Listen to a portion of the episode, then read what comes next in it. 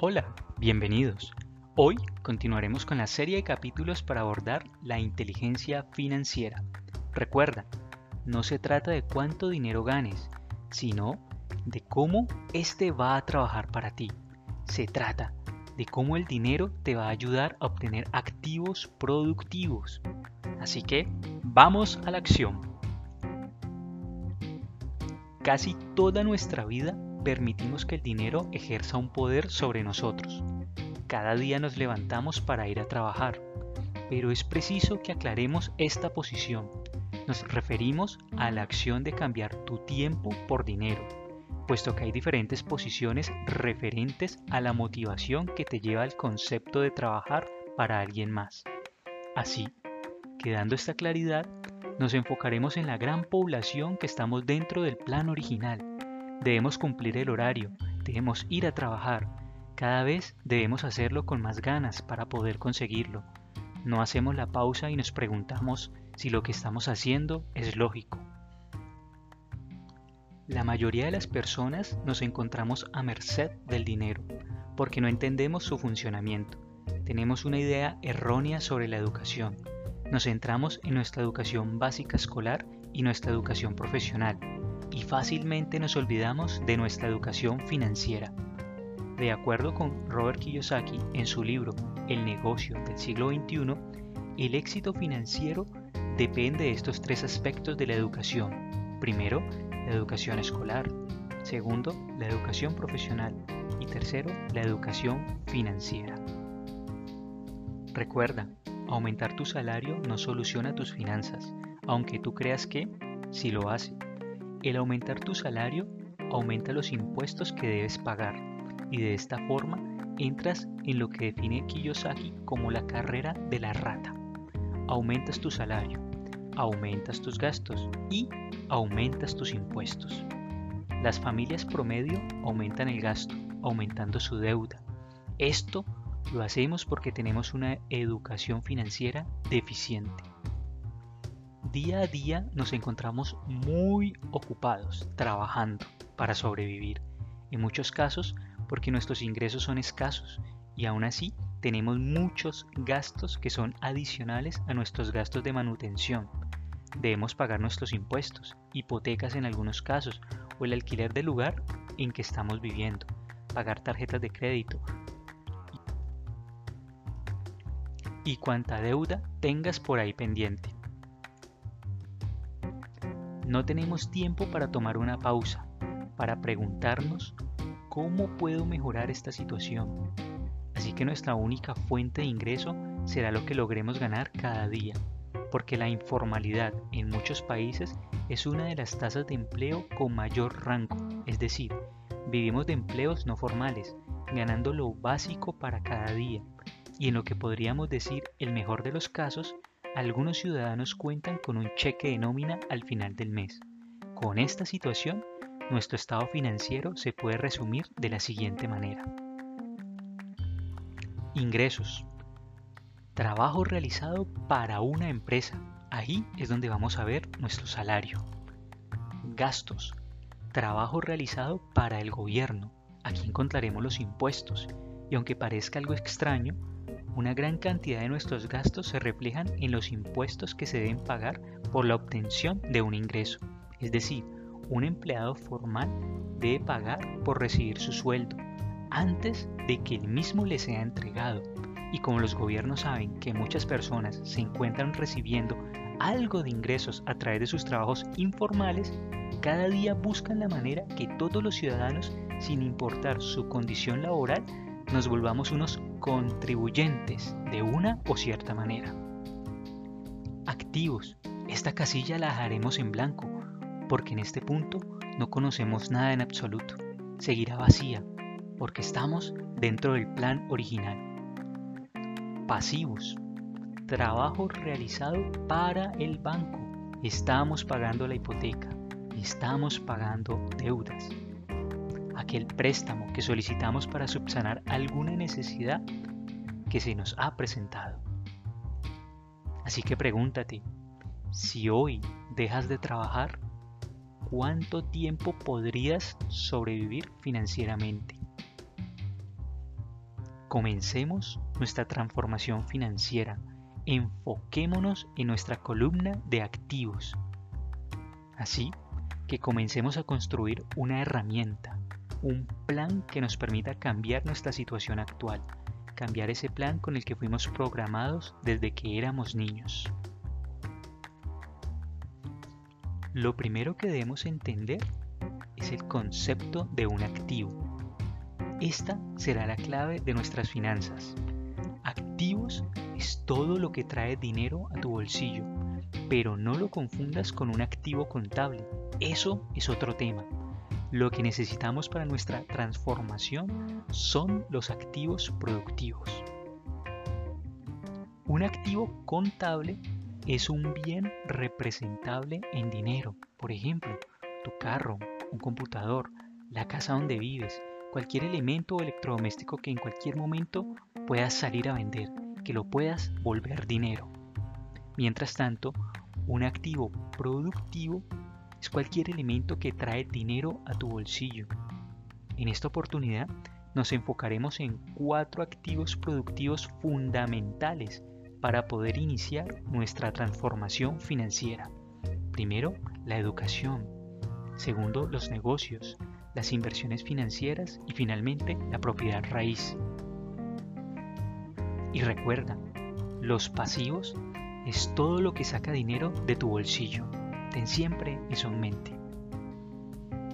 La segunda parte es empezar a construir nuevas fuentes de ingreso, o como diría Kiyosaki, desarrollar tu columna de activos. Debes empezar a construir el camino que te dará la libertad financiera. Para obtener nuevas fuentes de ingreso, la primera opción que tienes es crear tu propio negocio y ocuparte de él. Pero debes diversificar. Los negocios tienen estaciones, es decir, no todos tus negocios pueden estar con la misma estacionalidad. O como dice el refrán, no todos los huevos en la misma canasta. Hay negocios que funcionan en diferentes momentos del año. Por eso son estacionales no te confíes de una única fuente de ingreso. Busca la manera de diversificar. Empieza y poco a poco irás construyendo. Como dice Kiyosaki, debes construir un negocio que no exija tu presencia. Si debes trabajar ahí, no es negocio. Si tienes que ir, se convierte en empleo. Al construir un negocio deberás pasar mucho tiempo en él, algunos años, para que todo funcione pero que esto no se vuelva tu excusa. Recuerda, debemos continuar creciendo. Enfócate en desarrollar tu negocio y deja que ande solo. Deja que dé sus primeros pasos. Debes guiarlo, pero entrégale su independencia para que tú también puedas ser libre. Otra fuente muy interesante de construir activos es la propiedad raíz. Pero ten algo muy claro, la casa en la que tú vives no es un activo, Así es, debemos entender que el lugar en el que vivimos no nos produce dinero, pero sí nos saca dinero del bolsillo, entonces se convierte en un pasivo. Esto puede resultarte confuso, debido a que siempre hemos escuchado que la casa donde vives te da estabilidad, tener tu propia vivienda te da tranquilidad, pero esta afirmación financieramente no es del todo verdad. Muchos de nosotros deseamos tener casa propia, pero el problema no es la casa en sí misma. El problema es que nuestro sueño sea solo tener una casa propia para vivir. Ese es el verdadero problema, que te quedes ahí. Al final, lo único que tienes es un pasivo. La casa en la que tú vives te va a producir gastos, si solo la utilizas para vivir. Por eso, necesitas propiedades para inversión, es decir, que te generen dinero. Por ejemplo, una casa alquilada, un apartamento en alquiler, una bodega, un local comercial, cualquier inmueble que puedas poner en arriendo. Esas son inversiones en propiedad raíz. Pero también se vale el comprar para luego vender. Puedes hacer negocio con propiedad raíz. Y recuerda, administrar propiedades te pueden dejar entre el 7 y el 10% del canon de arrendamiento del inmueble. Así que es una opción interesante de negocio. Estás ganando con el dinero de otras personas, con las propiedades de otras personas. Así que empieza a construir tu camino en las propiedades raíces, ya sean para alquilar residencial o para alquiler comercial. La segunda opción resulta mucho más atractiva, pero debes empezar ahora. Así que sí, al final te vas a endeudar, pero hazlo con algo productivo. Compra algo que te sea productivo. Adquiere un activo productivo. Una tercera forma de generar ingresos es a través de los mecanismos financieros o denominados papeles financieros. En el mercado existen muchas opciones. Debes estar atento a lo que se ajuste mejor a tus necesidades. Puedes encontrar desde las populares criptodivisas, bonos, hasta el popular CDT o certificado de depósito a término. Pero recuerda que un CDT no es un mecanismo de inversión. El CDT es un mecanismo de ahorro, pero tiene una funcionalidad que desconoces. Como la define Alejo Monroy, el CDT te evita cometer tonterías. Así es, un CDT te evita perder dinero. Imagina que obtienes una cantidad interesante de dinero por alguna razón. Rápidamente piensas en invertir, pero no sabes en qué. Lo mejor es que guardes ese dinero en un CDT de 3 o 6 meses y dediques ese tiempo a investigar. Averigua acerca de esa opción en la que te gustaría invertir. No inviertas en cosas que no sabes porque son errores que se pagan con plata, con tu dinero. Dentro del mundo de los papeles financieros puedes encontrar fondos de crecimiento, fondos inmobiliarios, fondos de capital, fondos de inversión, fiducias, etc. Lo peor que puedes hacer es guardar el dinero en una cuenta de ahorros. Esos mecanismos son para el dinero de tus gastos recurrentes, como el mercado, los servicios, etc. No guardes tus ahorros de tu vida en una cuenta de ahorros. Debes ponerla a rentar, así sea en un fondo, el que sea, pero muy seguro te dará mucho más que una cuenta de ahorros. Déjalo ahí mientras piensas. No tomes decisiones a la ligera. Asesórate muy bien antes de invertir. Aprende, conoce y luego invierte. Ahora, si vas a invertir en el mundo de las transferencias, ya sea en acciones, criptomonedas, etc., solo ten algo presente. Utiliza el dinero que estás dispuesto a perder. Si no conoces lo suficiente de un tema, no inviertas todo tu capital en eso. Toma una decisión consciente. Puedes arriesgar un pedacito, pero nunca lo hagas con dinero del cual no puedes darte el lujo de perder. Piensa, investiga, toma una decisión profesional. Como lo afirma Kiyosaki, la mayor riqueza radica en lo que sabes y, por ende, lo que no sabes es el riesgo más grande que puedes correr. Estas fueron algunas de las herramientas que te ayudarán a iniciar el plan. Investiga, aprende, edúcate financieramente y aprenderás más herramientas que te ayudarán en este proceso. Así que pregúntate, ¿estás mirando hacia el futuro o tu perspectiva solo llega al siguiente cheque de nómina. ¿Te estás preguntando a dónde quieres ir? Haz una pausa y reflexiona. Hasta este punto hemos revisado algunas opciones que nos permitirán diversificar nuestras fuentes de ingreso, pero también es muy importante que identifiquemos los elementos opuestos. Esto se trata de revisar la razón por la cual no prosperas. Identifiquemos los pasivos asesinos. La gente compra cosas que no producen plata, solo sacan dinero de sus bolsillos y lo peor es que trabajan toda la vida para pagar esas cosas. Esos son tus pasivos asesinos. Pero entonces, ¿cuándo me puedo comprar lo que yo quiero? Bueno, los gusticos no dan plata, pero son chéveres, te dan gratificación y en la vida debe haber un equilibrio, pero debe ser consciente, debe ser algo medido. Conozcamos el cóctel del desastre. Imagina un gran pastel o una gráfica de torta, como tú prefieras. Esta va a ser tu patrimonio y un gran pedazo de este pastel, más de la mitad, es tu casa, el lugar donde vives, Luego tienes tu carro o moto o celular. Y finalmente tienes todos esos objetos o enseres que están dentro de tu casa y que por algún motivo podrías convertir en dinero. Este es el pastel de muchas personas, es decir, todo nuestro patrimonio está representado en pasivos. Nos pasamos toda la vida comprando pasivos y nada de esto produce plata. Solo estamos dependiendo de un cheque de nómina o de una única fuente de ingreso. Nunca vas a tener tiempo libre. Solo reza para que en estas condiciones nunca tengas un problema financiero, porque si lo tienes, se comerá todo. Todo tu pastel se desvanecerá. Tendrás que vender el carro, la casa y todo lo que sea necesario para solventar dicha dificultad financiera. Así que pregúntate, bueno, ¿y cómo puedo evitar esta situación?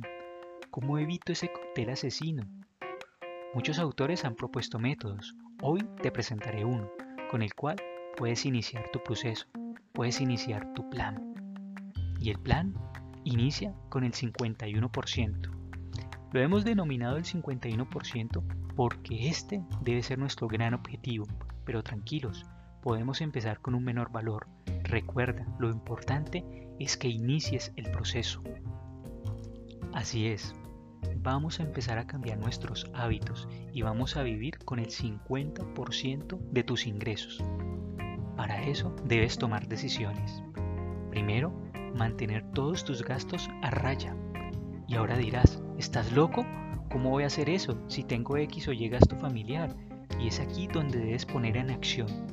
Utiliza tu cerebro para que busques la manera de aumentar tus ingresos como segunda opción Utiliza tus habilidades y descubre nuevas maneras de hacer dinero. Imparte clases privadas, crea pequeños negocios.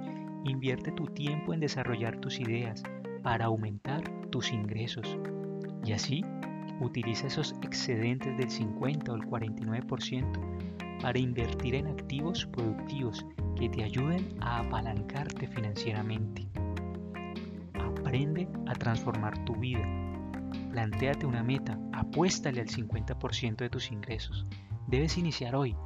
Para lograr esto, debes revisar tus finanzas. Cada uno de nosotros tiene diferentes escenarios, pero debemos trabajar en nosotros mismos. Debemos tomar conciencia de nuestro estado financiero para poner a nuestra mente a trabajar a favor nuestro. Empezaremos a ocupar nuestros pensamientos en posibles soluciones que nos acerquen a mejorar nuestro plan. Lo sé, será difícil, pero esa debe ser tu meta. Si quieres un cambio hoy, debes empezar. No busques excusas, solo busca soluciones. Entonces, inicia este plan con el 20% o el 10%, pero debes ir aumentando ese porcentaje. Debes crear el hábito para que puedas cambiar tu vida, aumenta el flujo de tu dinero. Ten cuidado, no caigas en la trampa si ganas más, no gastes más. Aprende a planificar tus finanzas. En este proceso vas a tener que renunciar a algunas cosas, pero al final vas a vivir como tú desees. Es un proceso que puede ser largo, pero debemos empezar ya.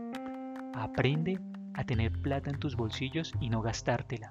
Construye tu carácter. Utiliza el 99% de tu esfuerzo en mejorar tus finanzas no importa el monto, sino el hábito.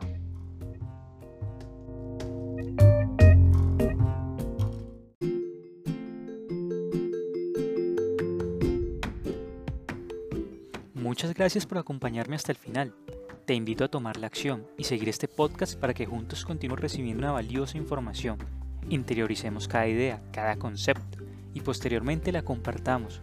Recuerda, recibir, procesar y compartir esa será nuestra tarea de aquí en adelante. Recibe, procesa y comparte. Nos vemos en el próximo capítulo. Chao, chao.